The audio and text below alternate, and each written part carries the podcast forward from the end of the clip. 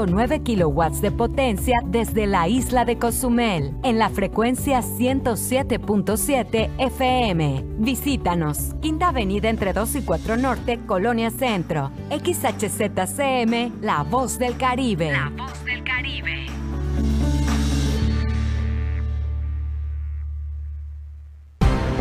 Ha llegado el momento de estar al tanto del acontecer de la noticia que se genera al momento. Sí, ha llegado el punto de las 12 con Porfirio Ancona. Comenzamos.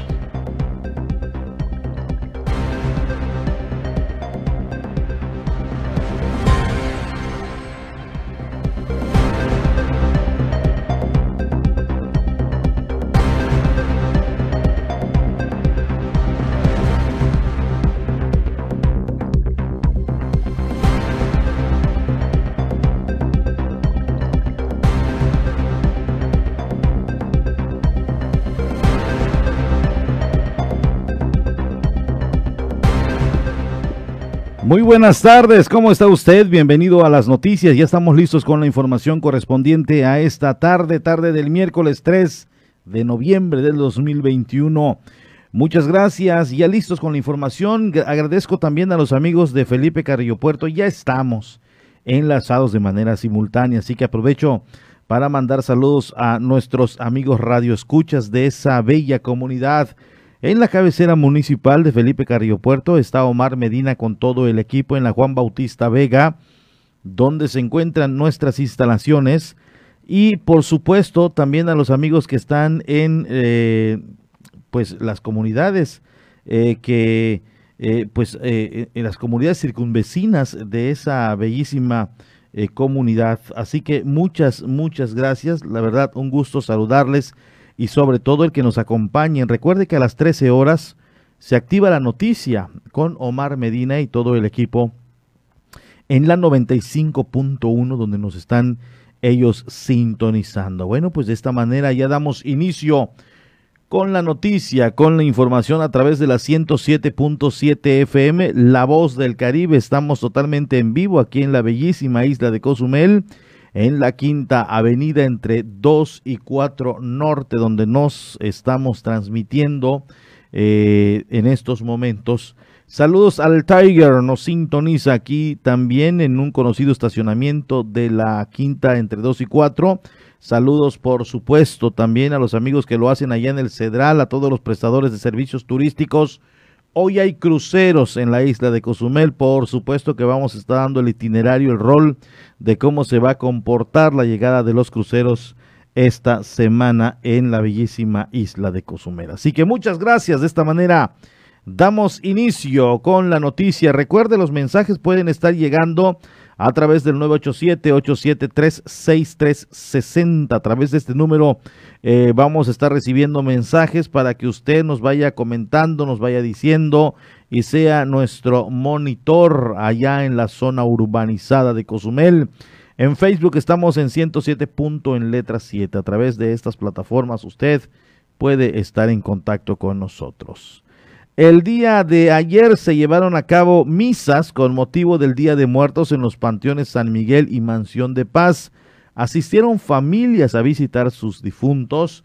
De igual manera, durante eh, los primeros días de este, que fue 1 y 2, y desde el 31, gente comenzó, pero desde antes, una semana antes ya la gente comenzó a llegar eh, a los panteones a hacer la limpieza, la pinta de estos lugares, a colocar las velas, a colocar ya bien todo para esta fiesta de los fieles difuntos. Así que gracias a, por supuesto a todos los que siguen con esta tradición, a todos aquellos que la van enalteciendo año con año y es algo que no debe acabar, siempre debe permanecer eh, porque sin duda alguna eh, es importante para mantenerlos siempre con nosotros.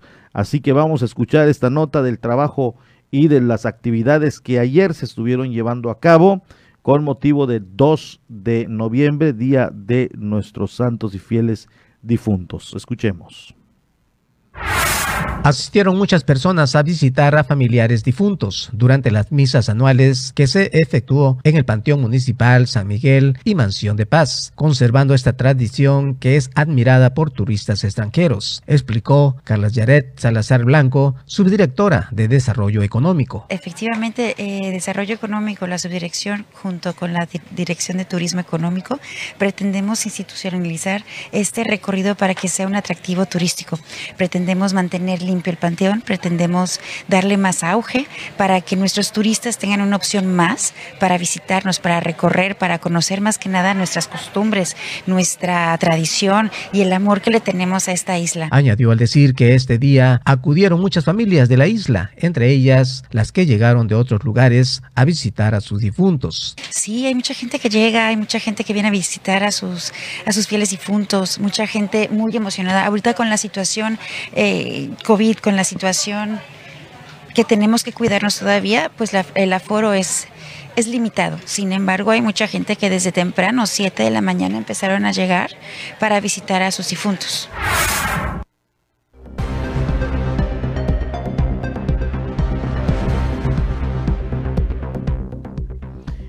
Y bueno, eh, por supuesto que este embellecer estos sitios, sin duda alguna, son muy importantes y no porque eh, vaya a llegar el turismo o porque sea un atractivo, sino que ahí están eh, descansando nuestros seres queridos, los fieles difuntos, y tienen que estar en un, en un lugar obviamente limpio, bonito, agradable, que la gente incluso llegue a tomar un poco de sombra, a sentarse en alguna de las bancas. No lo hay aquí en, en algunos sitios. Desafortunadamente no se hizo una planeación en el caso de la San Miguel, donde se dejen pasillos, donde esté amplio, donde haya sombreaderos y demás. El, Mansión de Paz está un poco más organizado, es decir, estuvo planeado, es, algo, es, un, eh, cementerio eh, más actual, bueno, tiene sus años, pero en comparación al otro, eh, y, y, está pues ya, ya diseñado precisamente para ello, pudiera tener allí algunas bancas, algunos árboles que le den sombra a estos sitios. Y escucho que quieren, em, que quieren hacerlo un atractivo. Sí, Efectivamente, hay zonas en diferentes lugares, eh, estados del país, que son un atractivo. Gente llega incluso del interior de la República, gente nacional llega a ver los panteones porque se mantienen en unas condiciones impecables, porque además hay fechas, hay datos, hay personajes históricos de cada ciudad.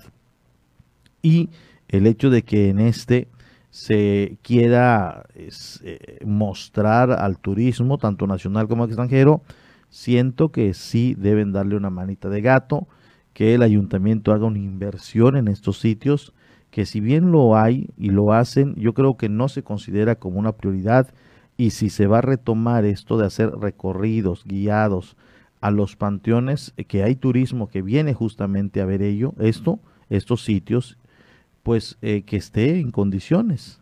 El proyecto es ambicioso, el proyecto es bueno, pero sí tendrían que invertirle recurso.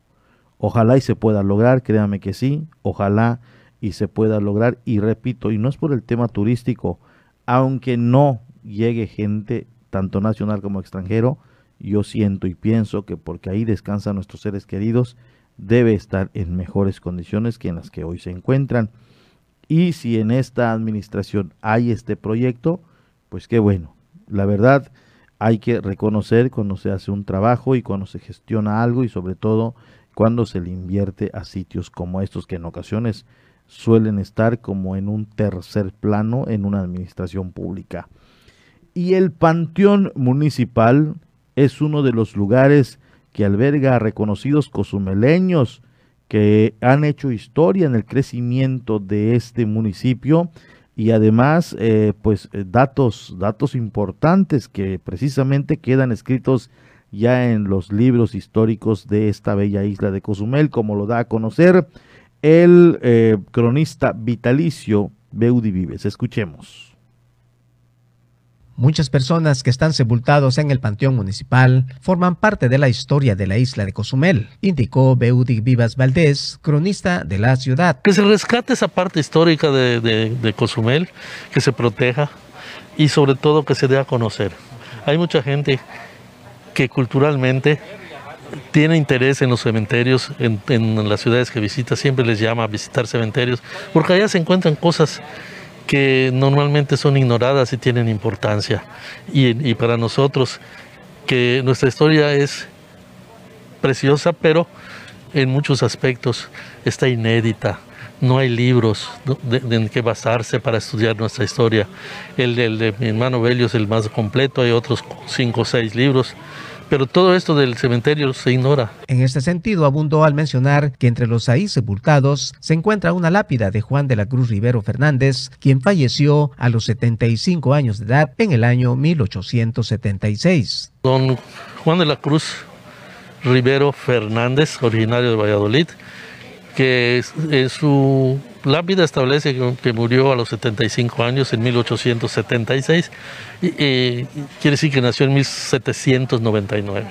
Pero en su acta de defunción este, aparece haciendo los, la resta respectiva, aparece como nacido en 1801. De cualquier forma, él es el más antiguo que he encontrado y, y con esto, eh, sí, sí, claro con esto podemos decir que él nació en época de la Nueva España. Antes de concluir, dijo que ahí está enterrado Adolfo Rosado Salas, ya que Rafael E. Melgar, quien luego de haber gobernado, se fue a la Ciudad de México, donde falleció. Rafael Melgar, el que está acá es don Adolfo Rosado Salas. Y don Rafael Melgar en 1940 terminó de gobernar y se fue para México y murió lejos de acá.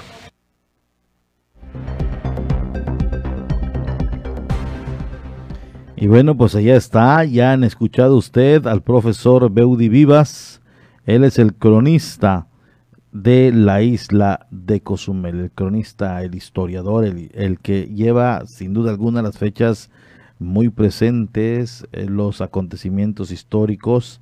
Y bueno, eh, sabemos que nos escucha y desde aquí le mando yo un fuerte abrazo y una felicitación. Qué memorias, ¿eh?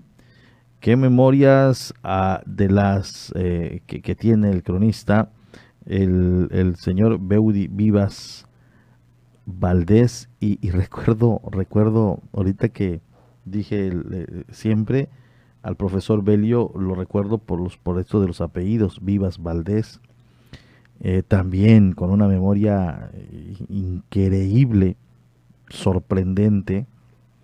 En alguna ocasión yo lo fui a entrevistar y tenía obviamente detrás de él todo el librero, todo eh, los libros que mencionaba él, que le ha dado repasos y repasos y ha leído y leyó en su ocasión eh, a todo su librero, a su librería que tenía allí.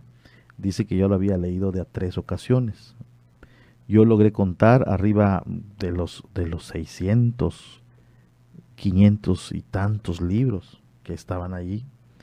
Yo le preguntaba, profesor, y, cada, cada en qué momento usted eh, pues lee, me dice, cada que me voy a acostar, cada que amanece, yo me pongo a leer, de aquí llevo uno, dos, los termino, hoy veces agarro de otro y ahí voy.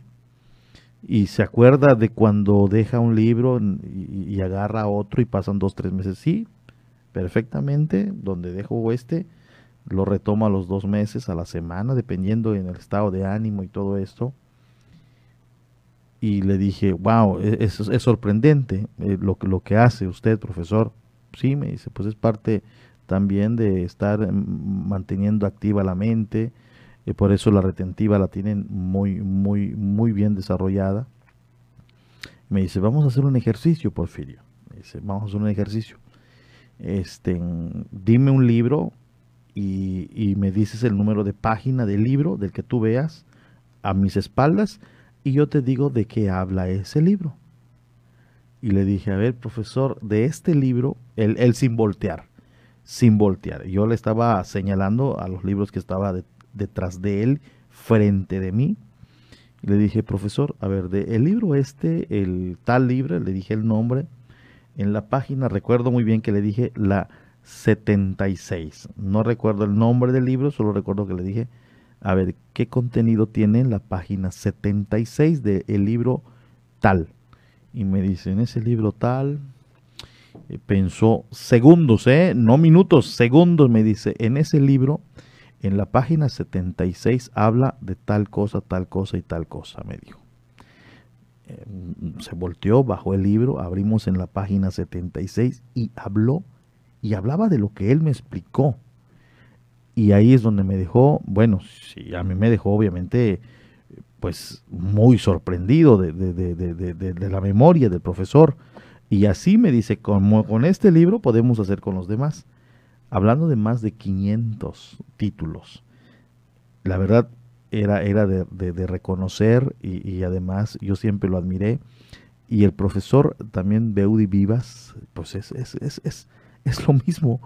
Es lo mismo, es prácticamente, se la saben de todas, todas, conocen, siempre que nos da una entrevista, habla de fechas, nombres con apellidos como si fuese ayer, como si apenas hace una hora habló de él y, eh, eh, lo tienen, lo tienen, pero a la orden del día, están al mil, están al millón con la cuestión de las historias que tienen y sobre todo los recuerdos que guardan. Es verdaderamente muy, muy sorprendente. Y bueno, pues nos viene llegando un mensaje. Yo lo quiero, la verdad me da a mí mucho gusto porque además que colabora con nosotros, además de que colabora con nosotros, eh, pues eh, los triunfos que obviamente van teniendo sus hijas junto con él, a mí en lo particular me da mucho gusto y nos lo comparte y de igual manera pues eh, nos sentimos cada vez eh, pues contentos, felices y orgullosos, por supuesto, de irlo, de conocerlo y los logros que se van dando, sin duda alguna, que son también importantes. Y felicitamos también a su hija y por supuesto a él. Me refiero al profesor David Domínguez Povedano, quien me está mandando un mensaje. Me dice, me siento muy contento por mi hija Angélica Domínguez Coral, como la conocemos, ella es Chini ya que recibió por parte del gobernador del estado de Yucatán, licenciado Mauricio Vila Dosal, una carta de felicitación por uno de sus mejores, por uno de los mejores promedios universitarios. Lo mereces, hija, por tus logros estudiantiles, actorales y como cantante en el vecino estado de Yucatán. Una cozumeleña exitosa. Muchas felicidades, Chini Coral Domínguez, por supuesto a tu Señor Padre por ese apoyo incondicional que ha tenido en tu carrera personal y profesional y a mí en lo particular, pues me da mucho gusto decirlo y comentarlo y un logro que es de la hija de un gran amigo que se ha esforzado y además la ha apoyado en todo, pues es logro de todos. Así que muchas felicidades y mucha suerte y éxito en lo que está desarrollando y lo que está estudiando allá en la Blanca Mérida, en el vecino estado de Yucatán. Y por supuesto al profesor eh, felicitarle por, por un logro más de su pequeña, Chini Domínguez Coral. Muchas, muchas felicidades.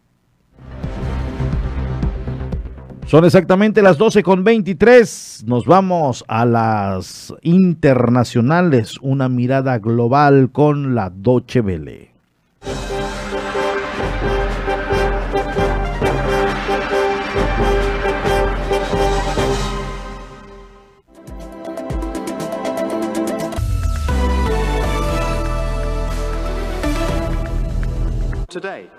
Continúa en Glasgow la cumbre del clima COP26 que hoy pone su foco en la transición a inversiones privadas más ecológicas que ayuden a diseñar una economía del futuro sin apenas emisiones de carbono.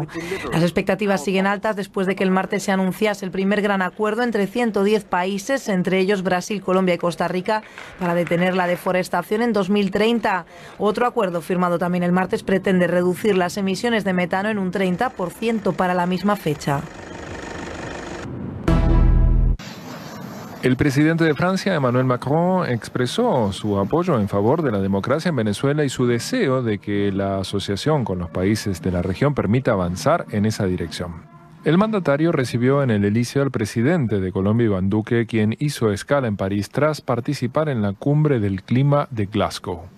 En una declaración conjunta tras el encuentro, Macron expresó el apoyo de Francia y sus socios europeos a los esfuerzos por posibilitar elecciones libres y transparentes en Venezuela, país que celebra comicios regionales y locales el 21 de este mes.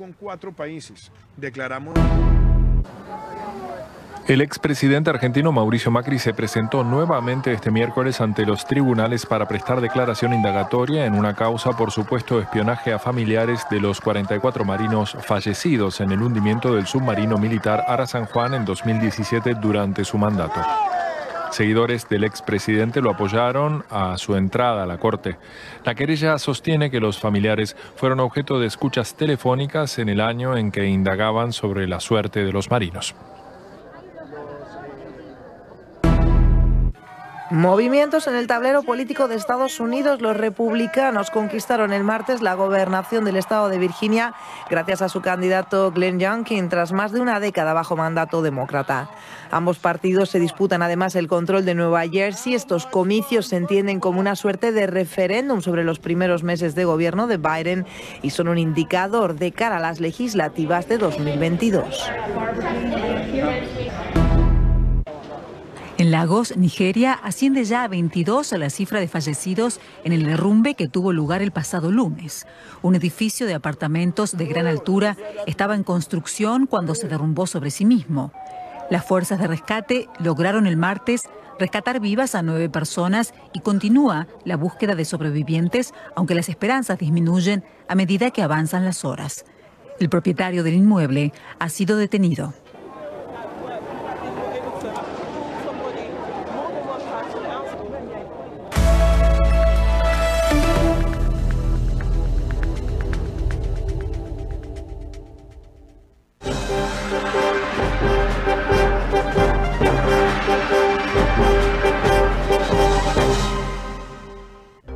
Vamos a una pausa. Estás en punto de las 12.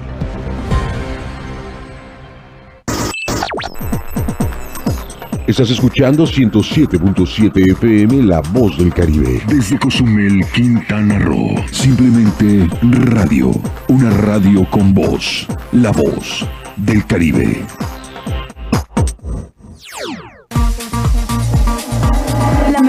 Música electrónica tiene una frecuencia 107.7 FM. Todos los fines de semana Adriantec te presenta la mejor selección de música electrónica en sus diversos géneros. Cultura Beat. Sábados a las 7 pm. La voz del Caribe, tu frecuencia electrónica.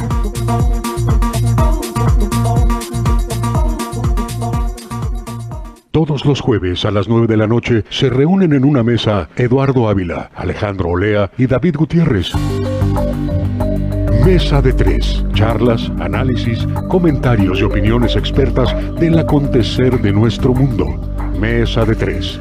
Jueves 9 de la noche y repetición los domingos a las 8 de la noche. Un espacio ameno de pensamiento y reflexión que no te puedes perder. Mesa de tres, aquí en 107.7 FM, La Voz del Caribe.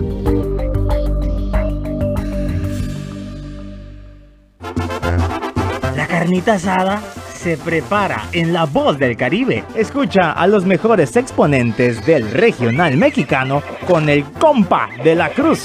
Martes y jueves a las 11 pm para toda la plebada de Cozumel, Fierro Pariente, Fierro Caliente.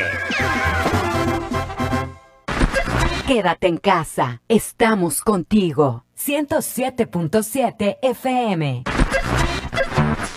Navegar en Internet es apasionante, sin embargo conlleva riesgos. Hablaremos con los especialistas Javier Arad Cortés y Pablo Martínez Quirarte sobre la guía parental, una brújula que ayuda a la niñez y a los adolescentes a navegar con creatividad y seguridad en redes digitales.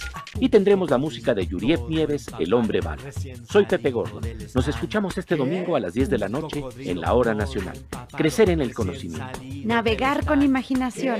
Esta es una producción de RTC de la Secretaría de Gobernación. La voz del Caribe. 107.7 FM.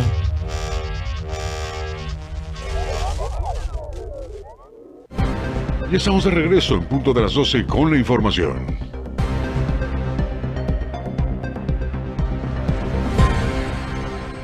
Muchas gracias. Regresamos. Estamos totalmente en vivo y en directo a través de la 107.7 FM. Y bueno, tenemos otros temas que vamos a compartir justamente con ustedes.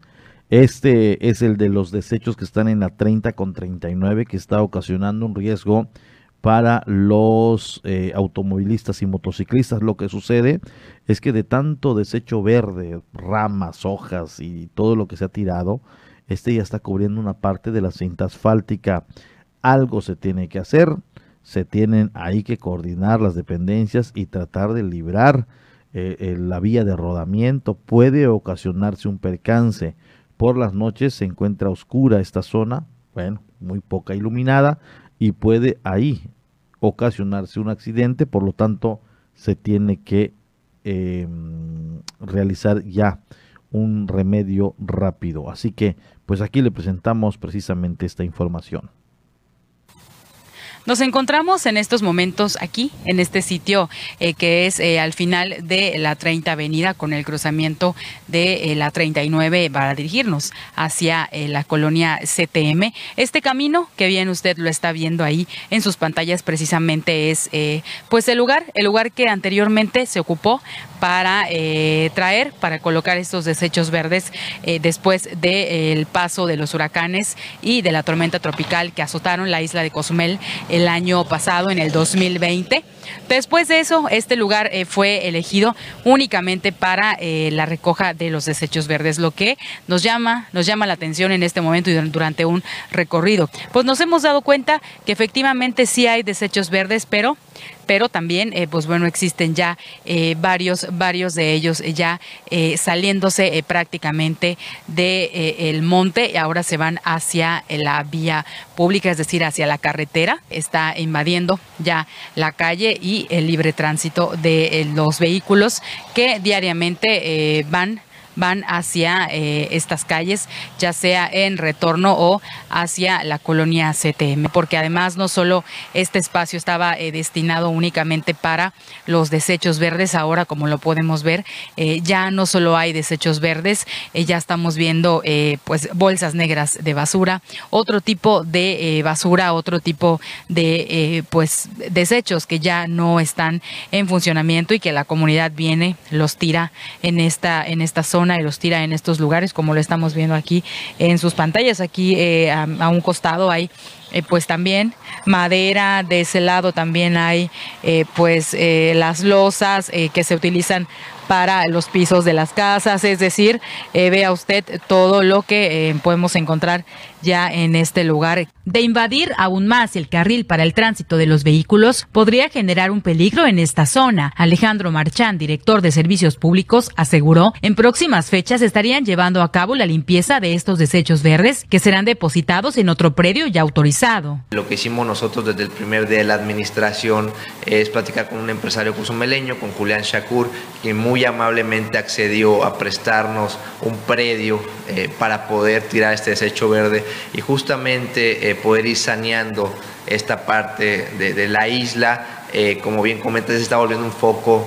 de preocupación el tema de esta vialidad. Lo que estamos trabajando nosotros ahorita es en la programación de poder ir limpiando esta parte hasta dejar libre la vialidad es sí muy importante también recalcar a la ciudadanía que hemos detectado que se está tirando cacharros en esa zona, que hay, están tirando basura, pero sí es importante la colaboración de la ciudadanía para también mantener limpia esta parte y no incrementar justamente el problema. Comentó, además de lugares como este, los reportes de presencia de basura en terrenos baldíos continúan. Para que podamos hacer una, una limpieza integral de la zona, como bien dices, pues ya hay cacharros ahí, entonces sí, sí es importante eh, la colaboración de la ciudadanía. Nosotros estaremos trabajando las áreas pertinentes para sanear de la mejor manera esta área. Pues es muy recurrente eh, el tema de los basureros clandestinos, sobre todo en terrenos eh, baldíos. Desde el primer día, en coordinación con Camar, hemos estado trabajando en atender justamente eh, estos reportes ciudadanos que nos han llegado. Nosotros como servicios públicos lo que hacemos es limpiar todo el área verde que ya invade los camellones y Camar está entrando a los predios a sacar todos estos cacharros que muchas veces ya se vuelven focos de infección.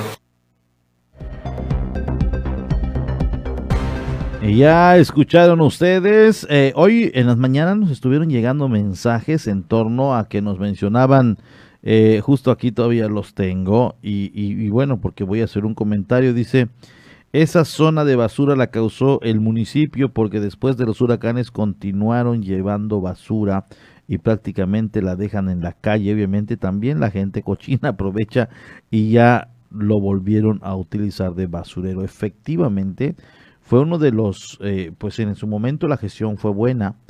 Eh, eh, si bien las por cantidades considerables comenzaron a tirar basura, más bien por cantidades considerables se, comenzó a levantar basura por el tema de los huracanes, tenía que tener el ayuntamiento un lugar para depositarlos. Entonces se hizo la gestión con la AGEPRO, antes IPAE, para utilizar esta zona se gestionó.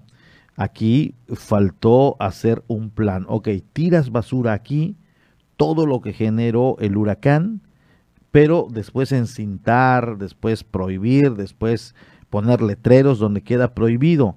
Porque hoy por hoy ya están llegando ya desechos de línea blanca, de muebles, de sillones, en fin, hay una serie de ahí de basura que esa no tiene absolutamente nada que ver con el tema del huracán.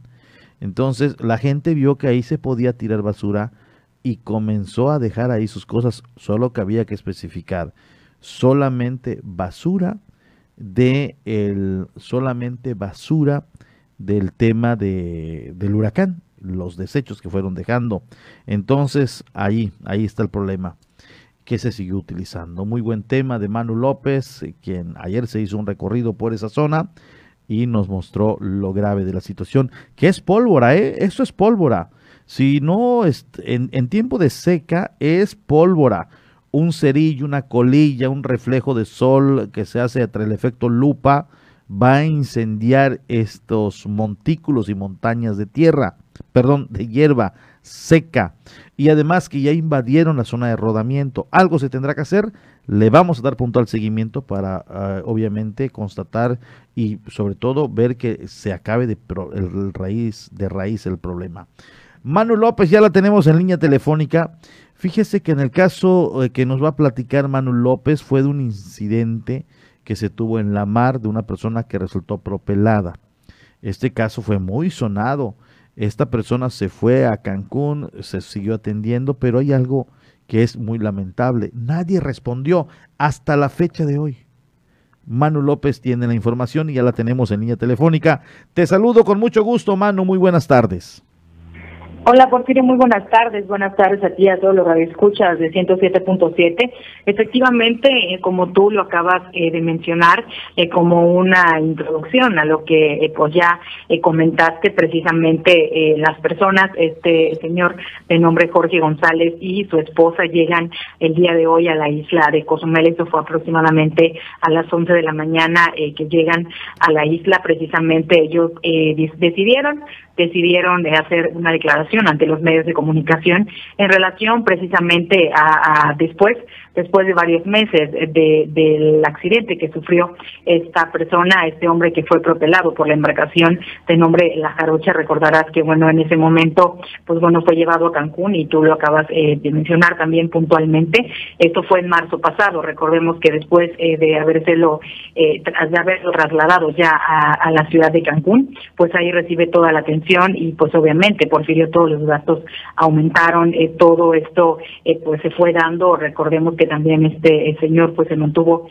varios días en coma. Esto también generó, por supuesto, aún más gasto, además de las dos operaciones que él, nos platicaba, incluso en la entrevista, hacía mención que tuvieron que operarlo eh, dos veces, eh, pues debido, debido a las lesiones que había sufrido a causa eh, de ser propelado y pues obviamente esto, pues sí, por la inseguridad que tenía en ese momento la embarcación, que precisamente no se dieron cuenta que este esta persona desciende de la embarcación y es cuando lamentablemente es eh, propelado. Eh, comentaban, comentaban que efectivamente nadie se ha hecho responsable de eh, los gastos prácticamente de nada. Porfirio, ellos pues ahora sí que como pudieron, como eh, pues tuvieron eh, ahora sí que, que, la necesidad eh, pues de hacerlo, estuvieron pidiendo ayuda, estuvieron pues viendo de qué forma lograban poder pagar parte de lo que se necesitaba en ese momento para que pues este señor estuviera bien de salud, que era lo más importante, y eh, pues precisamente eh, a ello va ligado eh, que llegan a la isla de Cozumel y deciden en, una declaración a través de los micrófonos de Canal 5 y 107.7 eh, sí afirmar que efectivamente no han recibido eh, nada por parte de la empresa, por parte de la aseguradora, que tú sabrás que, bueno, eh, sabemos y queremos pensar que cada una de las embarcaciones tiene que estar debidamente asegurada, Porfirio, por cuestiones como esta, por accidentes como este, es que una embarcación debe eh, tener el seguro eh, apropiado en ese momento, que por supuesto también también incluya eh, los gastos médicos de alguna persona en su defecto, como sucedió con este con este señor de nombre Jorge González. comentaban comentaban que de acuerdo con con el caso que es el que está llevando el, el abogado, eh, ahora ahora la, la, empresa y la aseguradora también, eh, eh, de acuerdo a lo, a lo que han declarado, es que únicamente les van a entregar el 10% de lo que corresponde. Por si estamos hablando de prácticamente nada a comparación de lo que realmente deben de, de, de pues de efectuar el, el procedimiento que realmente debe de ser que en este caso pues es cubrir en su totalidad eh, prácticamente los gastos eh, de esta de este accidente que sufrió lamentablemente esta persona al llegar a llegar a la isla de Cozumel a unas vacaciones que como bien ellos eh, lo mencionaban y lo recordaban se volvió una pesadilla se volvió un momento terrorífico para los familiares para toda la gente que vivió todo este toda esta situación y en lugar de haber sido unas vacaciones tranquilas, pues se volvieron prácticamente un tormento. Porfirio, lamentablemente ahora eh, pues vienen, vienen a la isla de Cozumel porque la denuncia pues está interpuesta aquí en la isla y vienen a darle por supuesto el seguimiento correspondiente y conocer, conocer qué se puede hacer en temas como este, eh, cuando eh, les han dicho que únicamente les van a pagar el 10%, cuando ellos pues están solicitando prácticamente lo que corresponde, porque pues bueno la, la embarcación y la empresa responsable debería eh, pues también de, también de hacer la entrega correspondiente de, ese dinero y la aseguradora también tendría que corresponder en tanto eh, pues la, la, la situación sigue y ellos están aquí pues esperando una respuesta pronto.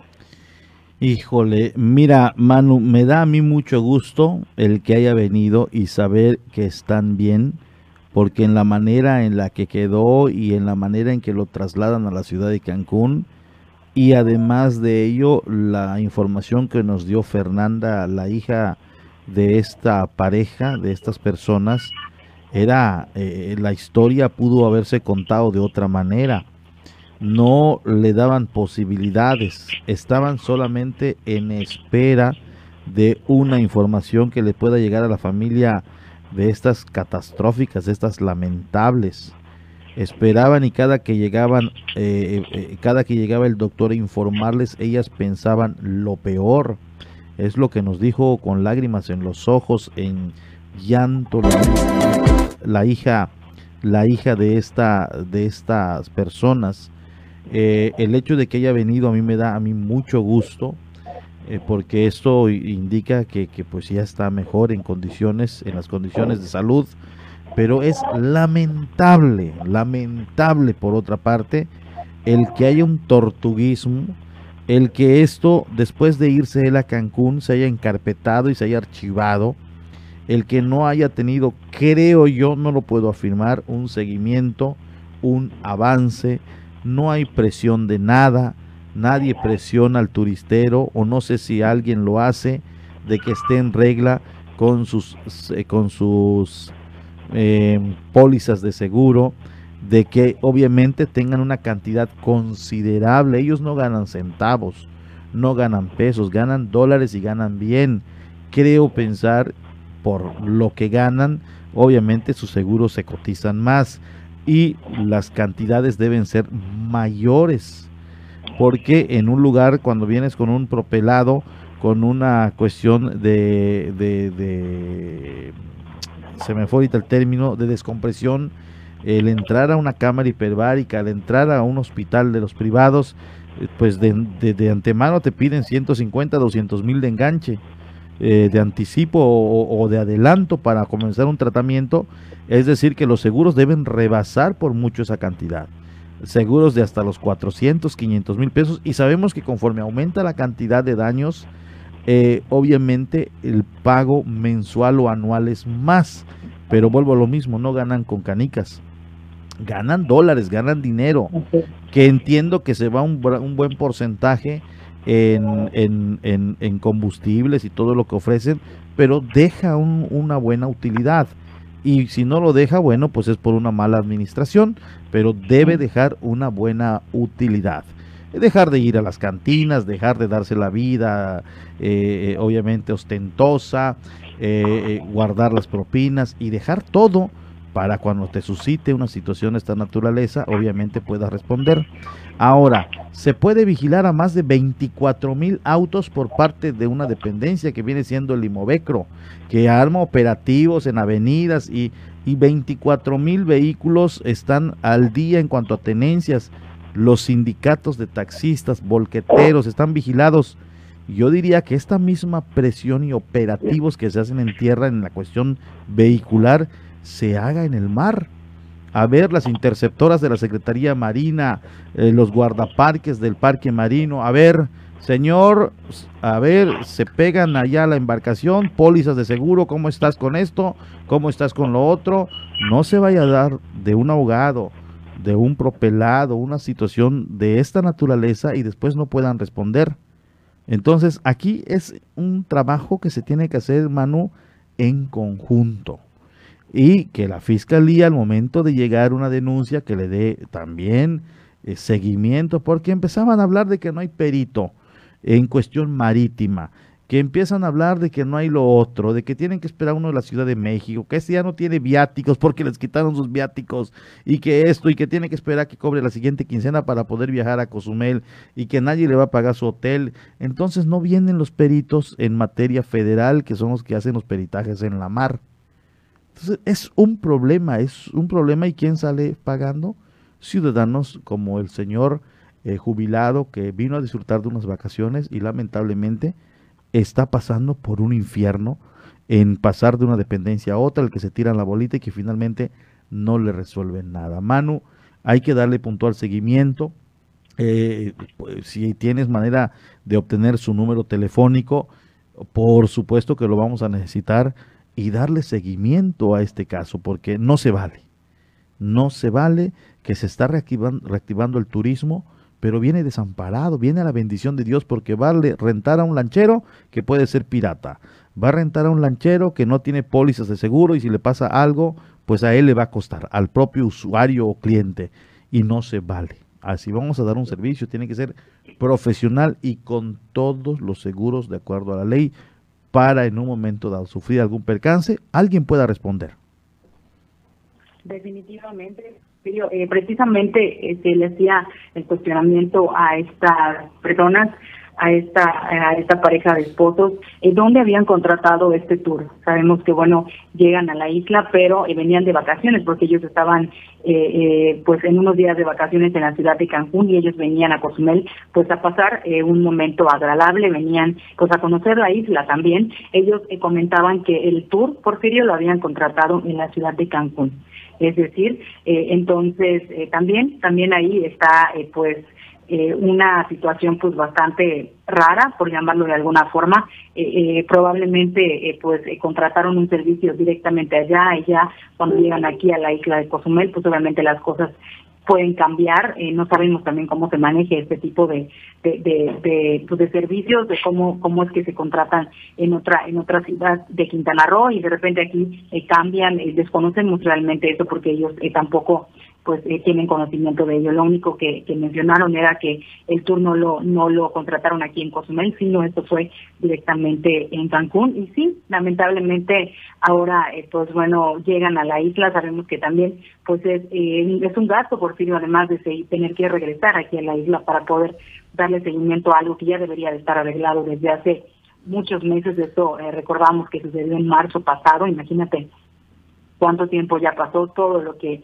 eh, pues, se ha estado pidiendo para que eh, la aseguradora, la empresa respondan en cuanto a estos gastos. Y bueno, eh, sí obtuvimos, obtuvimos por ahí el número eh, de teléfono de la esposa del señor Jorge, que amablemente nos proporcionó incluso las fotografías de, de la carpeta de investigación que se inició luego de la denuncia interpuesta aquí en la isla. Tenemos también las fotografías de, del número de, de, esta carpeta de investigación y tenemos el número de teléfono, te repito, de la esposa que es eh, quien amablemente eh, pues se puso en contacto con algunos de nuestros compañeros y fue así que eh, tuvimos a bien platicar con ella, platicar con él, pues el señor está afortunadamente bien de salud comentaba que pues lamentablemente va a tener secuelas en algún momento, no se sabe cuándo, los doctores sí efectivamente le dijeron que ahora pues su salud está bien, pero pero por supuesto que vendrán secuelas en más adelante, entonces pues hasta ahora, hasta ahora pudimos platicar con ellos,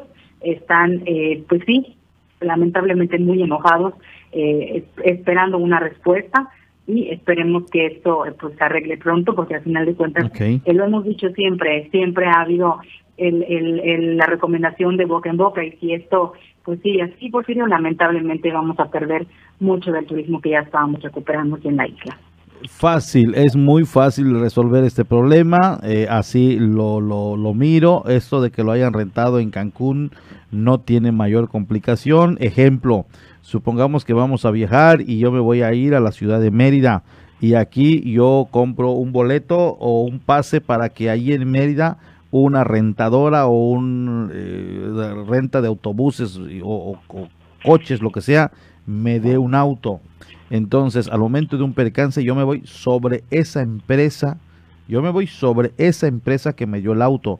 No voy a ir, no voy a denunciar al de Cozumel porque no tiene absolutamente nada que ver. En este caso, la denuncia es contra el dueño de esa lancha. Que donde compré el tour, no, eso no le debe interesar a la autoridad. Porque se supone que si compré en Cancún y aquí me dieron el servicio, es porque hay cierto contubernio, hay un acuerdo, eh, tiene una representación ahí, como lo queramos ver. El momento de que aquí alguien le dio el servicio es porque hay un cierto acuerdo, porque se respetó lo que ahí le prometieron. Entonces, aquí la denuncia es contra el dueño de la embarcación, contra eh, la empresa, con que quien tenga que ser.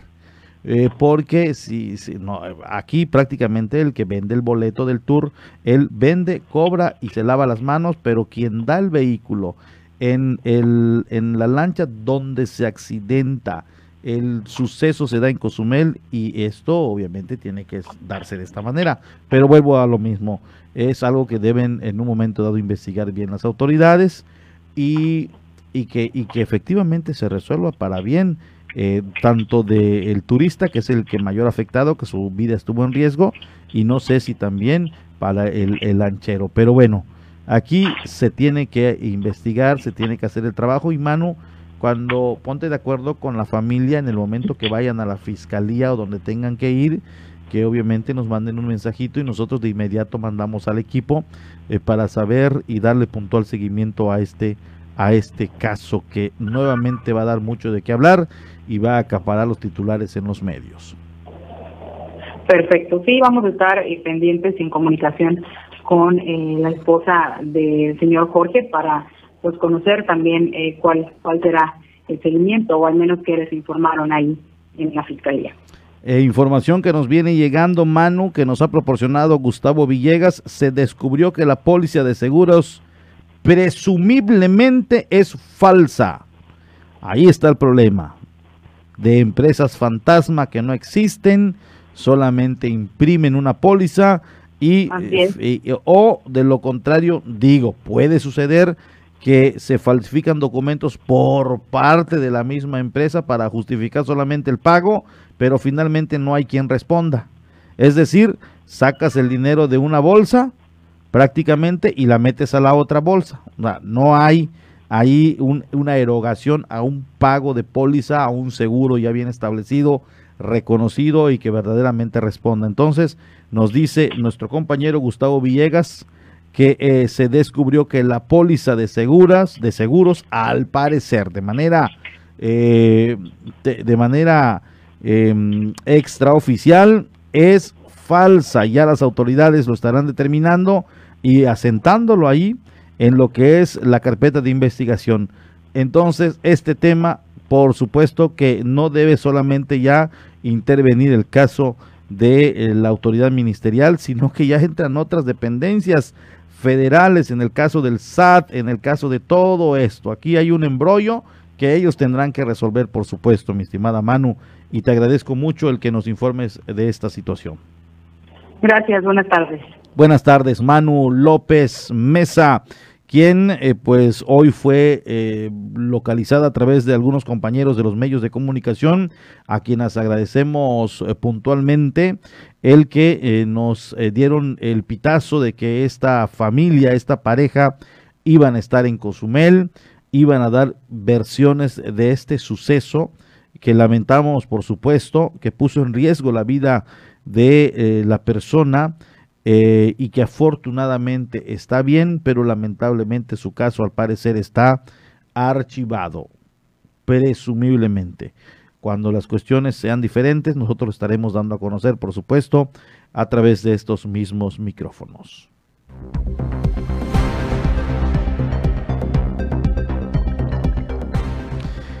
Y bueno, qué cosas. Es una situación que va tener obviamente repercusión, debió, debió tener repercusión, sin embargo no lo tuvo. Debió tener repercusión. Esto enciende focos rojos. Detecto una póliza falsa, por lo es obvio que tienen que haber más. Detecto algo mal, investigas y vas a encontrar más cosas. Entonces, si un prestador de servicios turísticos andaba presumiblemente con una póliza falsa, es que hay otros tantos. Entonces viene una investigación más minuciosa, más detallada para saber cómo están andando. Para saber cómo están andando. No puede ser posible que se dé este tipo de acontecimientos y que nadie responda.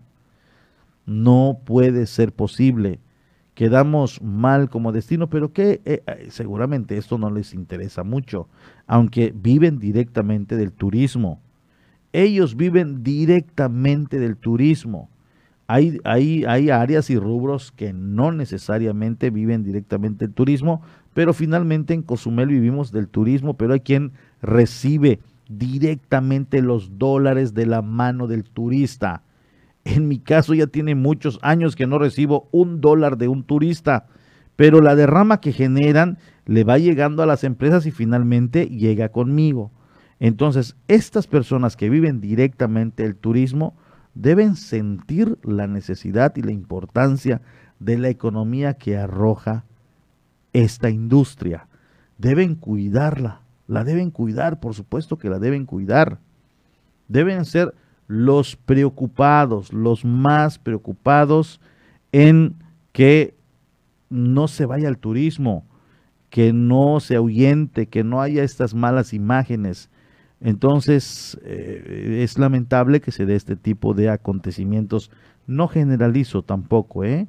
Hay prestadores de servicios turísticos muy, muy derechos, muy, eh, muy bien establecidos, muy, y siguiendo la regla y además las leyes a la perfección, pero hay otros que no y esos dejan mucho que desear y sobre todo ponen mal a nuestro destino. Ya estamos a dos minutos de irnos con Omar Medina. Estamos a exactamente dos minuto y medio para ceder los micrófonos hasta ese bello municipio donde va a comenzar el pulso de Felipe Carrillo Puerto. Muchas gracias. ¿A quién tenemos? Omar Medina, ya lo tenemos. Muy buenas tardes, mi estimado Omar. ¿Qué hay en Felipe Carrillo Puerto? Danos un adelanto, por favor. Buenas tardes. ¿Qué tal, Porfirio? Muy buenas tardes. Pues hay información importante, sin duda, el tema de los accidentes que ya es de todos los días. Y de plano ya lo mismo eh, sucede con un vehículo eh, grande que con un triciclo. En fin, eh, situaciones que se siguen presentando aquí en Felipe Carrillo Puerto con el tema de los accidentes que cada vez incluso van aumentando. también tenemos información y esto es sin duda lo más relevante del día, pues este caso de una presunta sustracción de dos menores de edad aquí en Felipe Carrillo Puerto. Habría sido el padre de estos eh, niños tiene, eh, quién se habría llevado justamente, se los habría llevado hasta el momento eh, sin rumbo pues conocido. Esto ha sido ya denunciado por los familiares de estos pequeños, que aunque ya se tienen algunos datos, obviamente, pues de quién es el presunto responsable, que sería el padre, pues todavía se están realizando las indagatorias y por supuesto las investigaciones para dar con el paradero de estos pequeños. Se trata pues de un niño y de una eh, niña. Eh, la pequeña es de tres años apenas y el mayor, el niño es de ocho años. Esto eh, pues está movilizando a las autoridades. Desde ayer se reportó a la vicefiscalía de la zona centro esta esta situación y bueno ya se están dando la tarea de realizar las indagatorias sobre todo porque el pues el padre se desempeña como trailero y es justamente eh, eh, donde se presume sabría o la manera en la que se habría llevado a sus dos hijos. Esto, eh, no se trata ni de secuestro ni de privación ilegal de la libertad, es una eh, eh, sustracción de menores, pero que también, por supuesto, es un delito. Esto ya está siendo investigado y es justamente lo que hoy, pues también tiene a la comunidad muy pendiente de lo que suceda, e incluso a través de redes sociales ya se han compartido esta información para dar, obviamente, con el paradero de estos eh, dos pequeños que bueno eh, pues eh, desafortunadamente hoy una familia está muy preocupada que aunque se, se presume están en buenas manos en manos del padre y lo cierto es que la forma en la que se dio esto pues sin duda tendrá repercusiones legales esto y más tendremos a lo largo ya de los próximos minutos Porfirio para compartir con la gente de Felipe Carrillo Puerto Muchas gracias, mi estimado Omar, por la información que nos compartes desde ese bello municipio. Y bueno, pues agradezco y, ya estamos a segundos de enlazarte. Gracias, muy buenas tardes. Muy buenas tardes, Porfirio. En estos momentos nosotros cedemos los micrófonos a la 95.1 para que Omar Medina ya se enlace con los 30 minutos de, información local, estatal y nacional allá en Felipe Carrillo Puerto. Justo en estos momentos cedemos los micrófonos a la 95.1 FM. Aquí en la isla de Cozumel nos vamos a la información humanitaria, la Organización de las Naciones Unidas y su resumen internacional posterior a un corte y volvemos.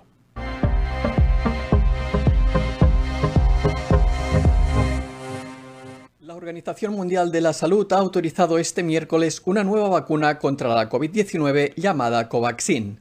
Con esta inclusión ya son ocho el total de inmunizaciones contra el coronavirus aprobadas por la agencia de la ONU. Esto es la ONU en minutos. Un saludo de Jordi Trujols. La OMS incluyó a esta vacuna elaborada por la compañía india Bharat Biotech en su listado de uso de emergencia tras la aprobación por parte del Grupo de Asesoramiento Técnico de la organización. El visto bueno también cuenta con la aprobación del Grupo Consultivo Estratégico de Expertos en Inmunización de la Agencia de la ONU, que recomendó su uso en dos dosis administradas con un intervalo de cuatro semanas y para todos los grupos de edad a partir de los 18 años. Igualmente indicaron que es muy adecuada para los países de ingresos bajos y medios debido a su facilidad de almacenamiento. La Organización Panamericana de la Salud informó que por octava semana consecutiva continúan disminuyendo los casos totales de COVID-19 en la región, pero alertó de nuevo sobre la desigualdad en la cobertura de vacunación. En todo el continente americano se han administrado hasta el momento 1.200 millones de dosis de la vacuna contra el coronavirus y el 46% de la población de América Latina y el Caribe está totalmente vacunada.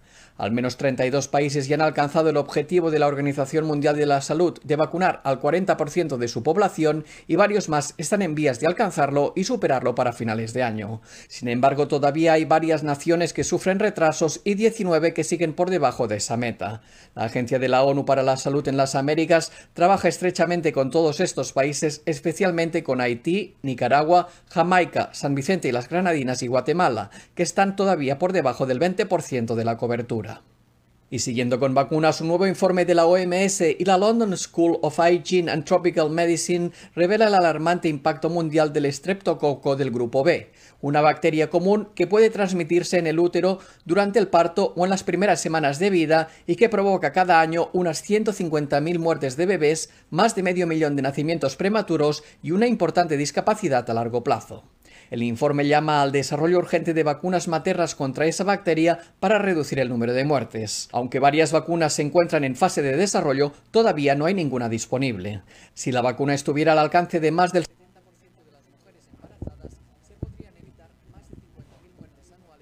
Bueno, bueno. Bueno.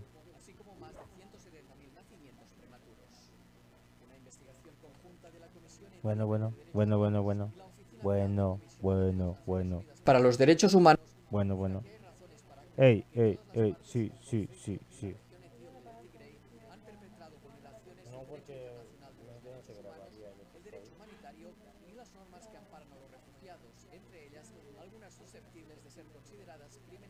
Bueno. Hey. Bueno.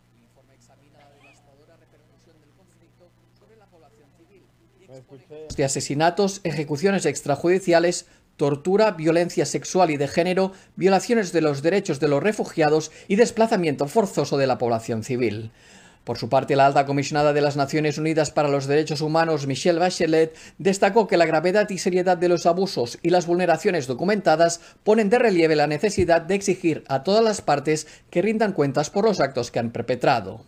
Del mismo modo, y tras la declaración del estado de emergencia por parte del gobierno etíope este martes, Bachelet también llamó a todas las partes a detener la violencia y a priorizar la protección de los civiles y el pleno respeto de sus derechos humanos. La alta comisionada resaltó que las medidas de emergencia anunciadas anoche suscitan una gran preocupación. Si bien el derecho internacional permite ciertas medidas de emergencia en respuesta a amenazas significativas para la existencia de la nación, deben cumplirse requisitos estrictos y no pueden limitarse en absoluto los derechos fundamentales. La relatora especial de la ONU sobre los defensores de los derechos humanos señaló hoy que los defensores de las garantías fundamentales en Afganistán viven bajo un clima de miedo, amenazas, inseguridad y desesperación. Los defensores de derechos humanos lo explicaron a Mary Lawlor que fueron amenazados, recibieron palizas, fueron detenidos, sufrieron desapariciones forzadas e incluso fueron asesinados en lo que describieron como un clima de miedo constante. Las personas que corren más riesgo son los defensores que documentan presuntos crímenes de guerra, las abogadas penalistas, los defensores de los derechos culturales, especialmente los que trabajan en sectores prohibidos como la música, y los de grupos minoritarios. Lawlor pidió apoyo internacional inmediato para este colectivo, incluyendo un plan urgente para la evacuación de los defensores en situación de alto riesgo y sus familias. Y hasta aquí las noticias más destacadas de las Naciones Unidas.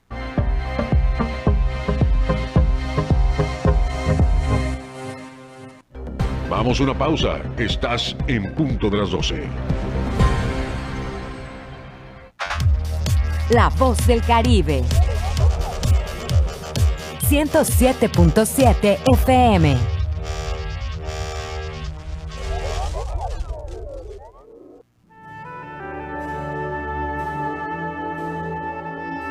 Proyecto Misericordia les da la bienvenida a la hora de la misericordia.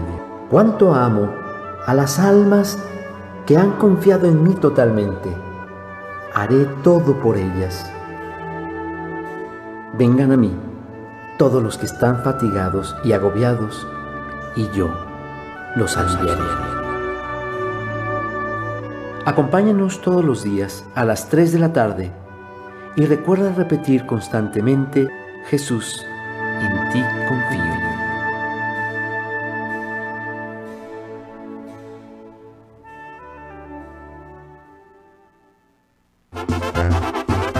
Carnita asada se prepara en La Voz del Caribe. Escucha a los mejores exponentes del regional mexicano con el compa de la cruz. Martes y jueves a las 11 pm para toda la plebada de Cozumel, Fierro Pariente, Fierro Caliente. ¿Sabes en dónde vives? ¿Conoces su historia? ¿Sus leyendas? Pues ahora en 107.7 FM tenemos una respuesta para ti y para todos. Crónicas urbanas, hechos reales y leyendas. Todos los martes de 9 a 10 de la noche con el profesor David Domínguez Povedano y Porfirio Ancona. Solamente en 107.7 FM, La Voz del Caribe, la voz de la historia.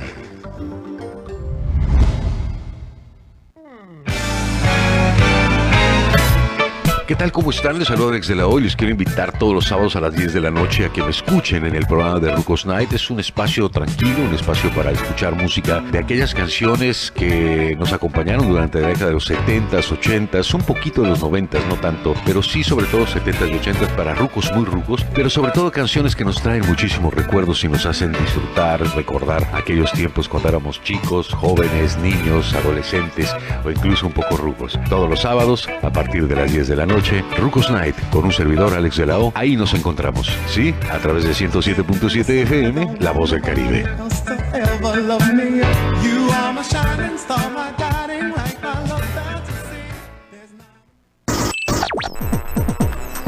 Estás escuchando 107.7 FM La Voz del Caribe. Desde Cozumel, Quintana Roo. Simplemente radio. Una radio con voz. La Voz del Caribe.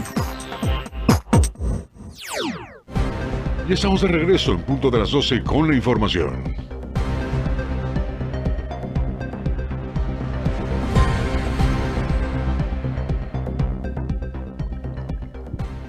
Regresamos, muchas gracias a todas las personas que nos están sintonizando a esta hora de la tarde. Rápidamente le doy a conocer acerca de otro de los temas que hoy tenemos justamente aquí preparado eh, para todos ustedes. Muchas, muchas gracias. El caso del CAED Cozumel, alumnos han seguido con sus clases a pesar de la pandemia. La motivación obviamente crece entre los jóvenes, más porque ya está próximo el regreso a las clases presenciales. Si bien se ha dado un pronunciamiento de que ya deben estar, honestamente, hay escuelas que no están en las condiciones, por lo tanto sigue de manera híbrida. Escuchemos. Pese a la pandemia y la suspensión de clases presenciales, alumnos del CAET permanecieron con la misma motivación. Afortunadamente no se presentaron casos de deserción, así lo explicó la directora del plantel, Rosario Ruiz Sandoval. Porque el alumno no ha dejado de estudiar al 100%, sin embargo existe esa desmotivación, ese desinterés familia, eh, alimentación, fallecimiento. Entonces son muchísimos factores, economía, el contexto de un alumno en el aula virtual el maestro puede decir es que no se conecta porque no quiere, es que no se conecta porque ya sabe si comió, ya sabe si tiene dinero el papá, si tiene internet, si tiene el dispositivo, si tiene las ganas, si no tiene eh, estrés, o sea, ansiedad, hay muchísimos factores que afectan a un alumno cuando no se conecta a las aulas. Y esto no solamente en CAET pasa, a nivel universitario te puedo decir que se efectúa todos estos motivos que sucede porque el alumno no se conecta a clase. Y ahora que el alumno se presenta, ves esa sonrisa, esa motivación, los maestros. Entonces, la educación no va a volver a ser lo mismo, eso nos debe quedar en claro, pero la motivación en cuanto a los chicos del CAED va a seguir y es ahora sí que un paso lento pero seguro, como siempre. Existe interés de los padres de familia en apoyar a sus hijos, comentó Ruiz Sandoval. Sí hay esa participación de papá que siempre se va a preocupar y el papá que simplemente a mi hijo lo mandé el primer día y ya para su grabación lo voy a ver, ¿no? Pero no es en todos, ¿vale? Pero sí existe esa motivación, ese interés de los papás de que sus hijos regresen a clases y como todos tenemos las medidas de seguridad y de higiene tanto en CAET como las está manejando el CEBETIS 28. Tenemos una matrícula de 62 alumnos, los cuales no se presentan los 62 de presencial, sino de manera híbrida y también tenemos el mayor eh, afluencia de los alumnos en segmento de material impreso.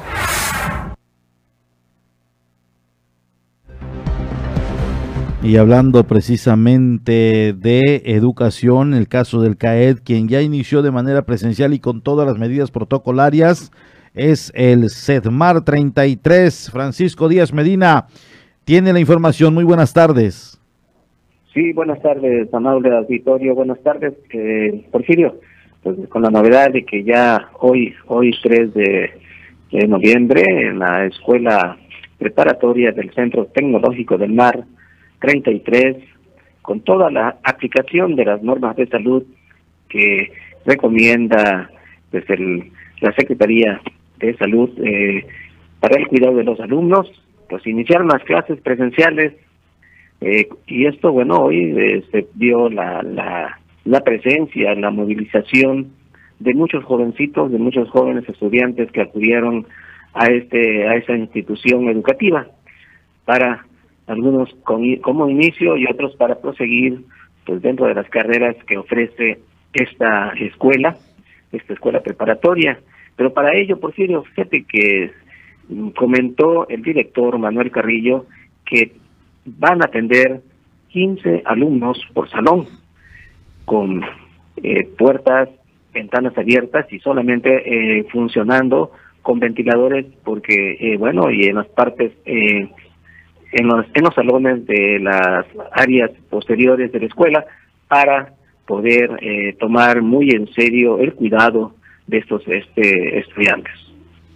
Y bueno, pues allá está, el que estén extremando las medidas es muy importante. ¿Toda la matrícula asistió o todavía sigue este tema de que llegan los alumnos, no llegan los maestros o no están llegando todos los maestros? ¿Cómo está este asunto? Así es, así es, Porfirio. Toda la matrícula completa, turnándose, como te comento, de 15 en 15, para poder eh, pues darle este, esta atención educativa a estos, estos muchachos y por supuesto los maestros puestos para eh, poder este, dando las clases eh, en esta forma presencial. Muy bien, Francisco, gracias por este reporte que nos das. Muy buenas tardes. Buenas tardes. Allá lo tienen Francisco Díaz Medina.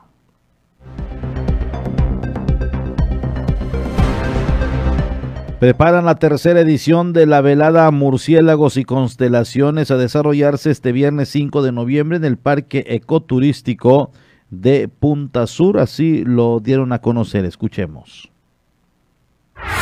Todo listo para la velada de monitoreo de quirópteros y observación de la bóveda celeste, murciélagos y constelaciones a desarrollarse el 5 de noviembre próximo en el Parque Ecoturístico Punta Sur a partir de las 18 horas. Rafael Chacón Díaz, director de Conservación y Educación Ambiental, explicó que esta será la tercera edición del evento gratuito que reúne a niños, niñas, jóvenes y adultos interesados en conocer la importancia ecológica de los mamíferos voladores, aprender sobre las ubicaciones de las constelaciones, los planetas y las estrellas Comentó que el personal de SEA dará una plática sobre las especies de mamíferos voladores que habitan en la ínsula, su alimentación y hábitat. Asimismo, mostrarán las técnicas para atrapar, analizar, catalogar y liberar a los murciélagos, mientras que los colaboradores del planetario de Cozumel, Chancaan, enseñarán cómo ubicar e identificar las estrellas, las constelaciones y planetas. Chacón Díaz indicó que este evento es una gran experiencia que deben vivir al menos una vez, de estar en contacto con la naturaleza nocturna y especificó que la actividad no tiene costo alguno. Los interesados deberán inscribirse en las oficinas de SEA ubicadas en la 65 Avenida o al número telefónico 987-112-9791 en días y horarios hábiles.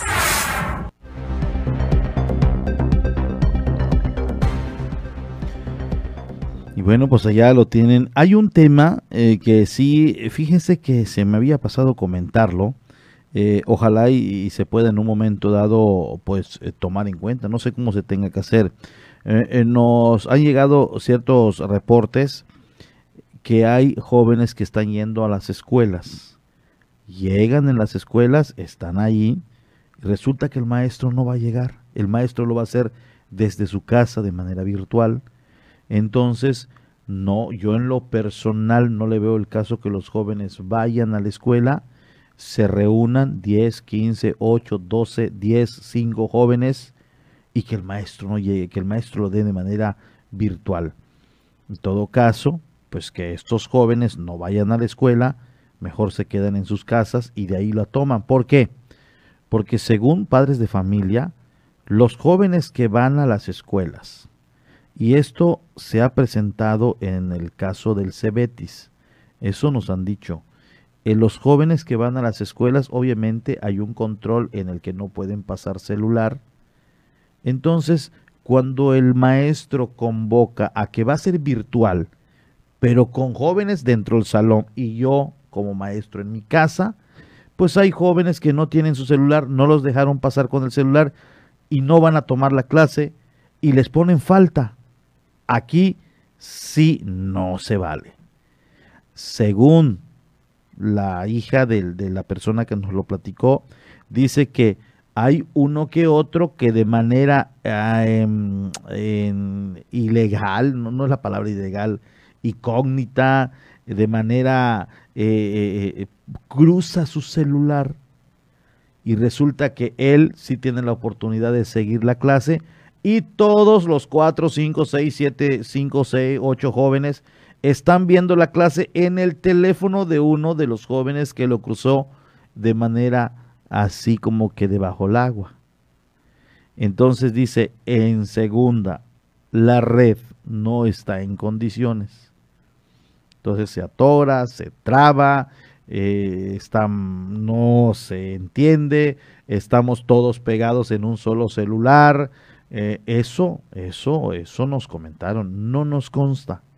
Por lo mismo vamos a tratar nosotros de averiguarlo a través de nuestros compañeros del equipo de noticias y que vayan y que lo investiguen o que pidan una información de cómo se está trabajando.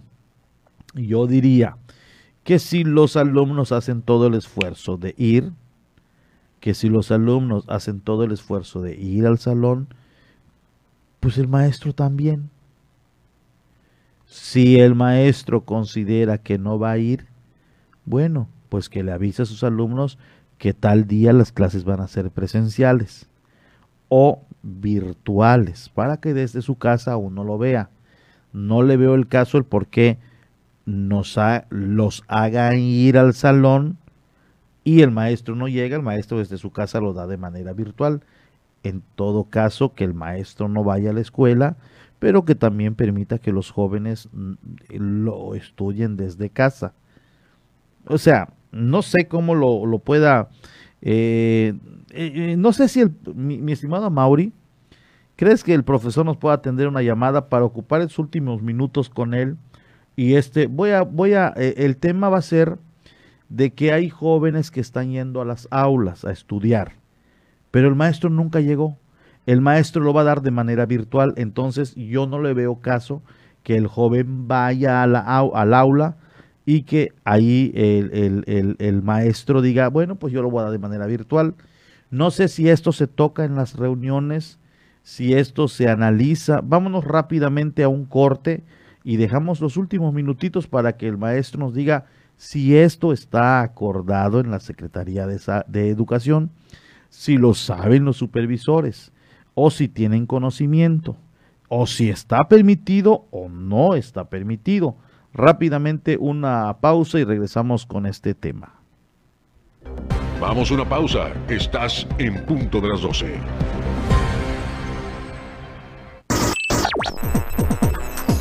Estás escuchando 107.7 FM La Voz del Caribe. Desde Cozumel, Quintana Roo. Simplemente radio. Una radio con voz. La Voz del Caribe.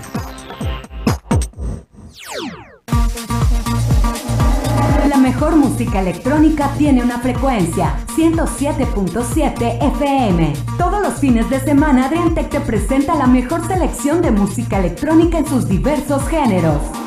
Cultura Beat, sábados a las 7 pm. La voz del Caribe, tu frecuencia electrónica.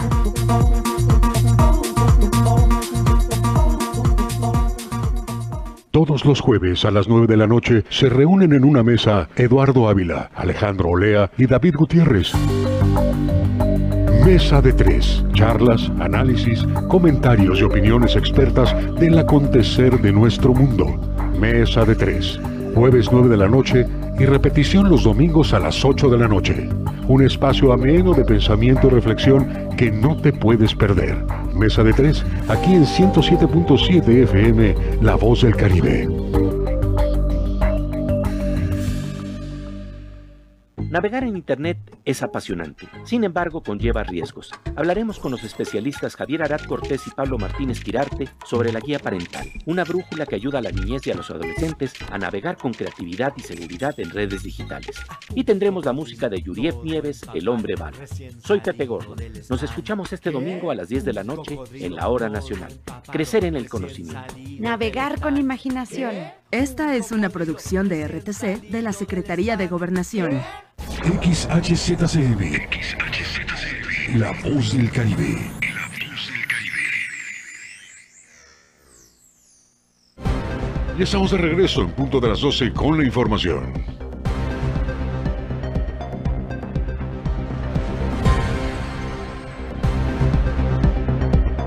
Y bueno, pues ya nos quedan solamente cinco minutitos para despedir este espacio de noticias, pero es un tema que hay que abordarlo, por supuesto, porque hay seguramente hoy por hoy muchas dudas, inquietudes tal vez, gente que puede estar de acuerdo, gente que no, pero escuchar la voz siempre de un profesor y el que nos dé su punto de análisis, esto también es muy importante. Eh, y fíjese, eh, algo que nos ha parecido muy interesante es que el profesor ha sido eh, pues directo, honesto, congruente, inclusive en ocasiones ha dicho hasta cuando se trata de, lo mal que hace un maestro, bueno, estuvo mal la actitud de, tal maestro o de la maestra que hizo y generó esto. Entonces eso nos da obviamente un panorama más abierto en, este tema. Sabemos el, hecho de los códigos o de la ética profesional, pero también nos hace éticos el reconocer cuando alguien lo hace mal y ser honestos con nosotros mismos. Eh, no tenemos en estos momentos manera de comunicarnos con él. Tenemos unos problemitas desde los apagones de luz. ¿eh? Ayer se registraron siete apagones de luz siete apagones de luz que, hay que ser siendo honestos, no se prolongaron más de cinco minutos. Se iba, a los dos, tres minutos regresaban, pero era muy molesto, sobre todo en, el, en los equipos de edición. En, estábamos en plenos programas y se iba y se paralizaba 15 minutos el programa. De aquí que arrancan nuevamente los equipos, de aquí que, es decir, se generó un problemilla. Entonces, hoy no se ha dado por fortuna ninguno eh, y bueno, vamos a hacer changuitos para que no se dé otro, otro apagón. Eh, nunca supimos por qué. No hay pronunciamiento de nadie, de nadie, absolutamente nadie. Y, y, nos agarra siempre de sorpresas. Nos agarra de sorpresas como siempre. Y, y además no, no estamos ni, ni prevenidos de, de, lo que está sucediendo precisamente. Saludos al buen Tiger. Se está reportando el Tigre, dice, muy eh, saludos amigo, muy buenas tardes, escuchando las noticias. Es fiel radio escucha el amigo Tigre. Eh, que nos escucha aquí en la quinta entre 2 y 4 norte. Muchas, muchas gracias. Y a toda esa gente bonita que nos escucha en las diferentes colonias. La verdad estamos muy, muy agradecidos. Un tema que vamos a abordar mañana es este. De los jóvenes que están llegando a las aulas a las, entre comillas, clases presenciales, pero el maestro no llega, el maestro lo da de manera virtual. Y lo ven a través de un celular de uno de los compañeros, que si dos debajo del agua pueden cruzar sus celulares, bueno, ya son dos jovencitos con sus teléfonos y obviamente los demás de ahí se cuelgan. Además, la red no es la importante, se pausa cada rato, se frisea, se congela la imagen y es un problema. Y lo más lamentable es que si no toman la clase ahí en el salón, pues les ponen falta. Y al maestro, ¿quién le pone falta? Y al maestro, ¿quién le sanciona? ¿Quién le dice, bueno maestro, tus jóvenes están llegando, eh, tú no llegaste, pero es que lo di de manera virtual. Bueno, pues que no vengan también los jóvenes que no vengan o avísales una semana en la noche eh, jóvenes, mañana la clase es presencial, ahí estaré. O eh, jóvenes, mañana daré la casa, desde la casa la clase, tómenlo desde sus casas. Y punto. Es el fin del tema, fin del problema. Se acaba el problema y la inquietud. El detalle aquí es que papá, mamá se movilizan y el Cebetis está lejos. Para los que están en las colonias más alejadas, es llevar al hijo, te vas al trabajo, regresas, pides permiso, vas por el hijo, lo llevas a casa y llega tu hijo y te dice, pues es que tuvimos la clase virtual porque el maestro no llegó. Pero ¿cómo no llegó? Sí, nosotros llegamos, llegamos unos ocho jóvenes y el maestro desde su casa dio la clase virtual. Entonces no le ve el papá el caso de llevar tan temprano al hijo si finalmente va a ser virtual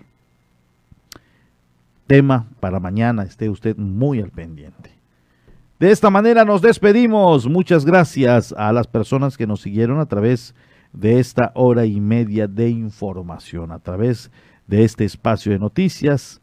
Y les espero a las 18 horas con más temas. Muchas gracias, muy buenas tardes. Pásela bien. Esto fue en punto de las 12 con Porfirio Ancona, con la información más actualizada al momento, noticias nacionales, internacionales y todo sobre nuestra región. Nos escuchamos en la próxima emisión.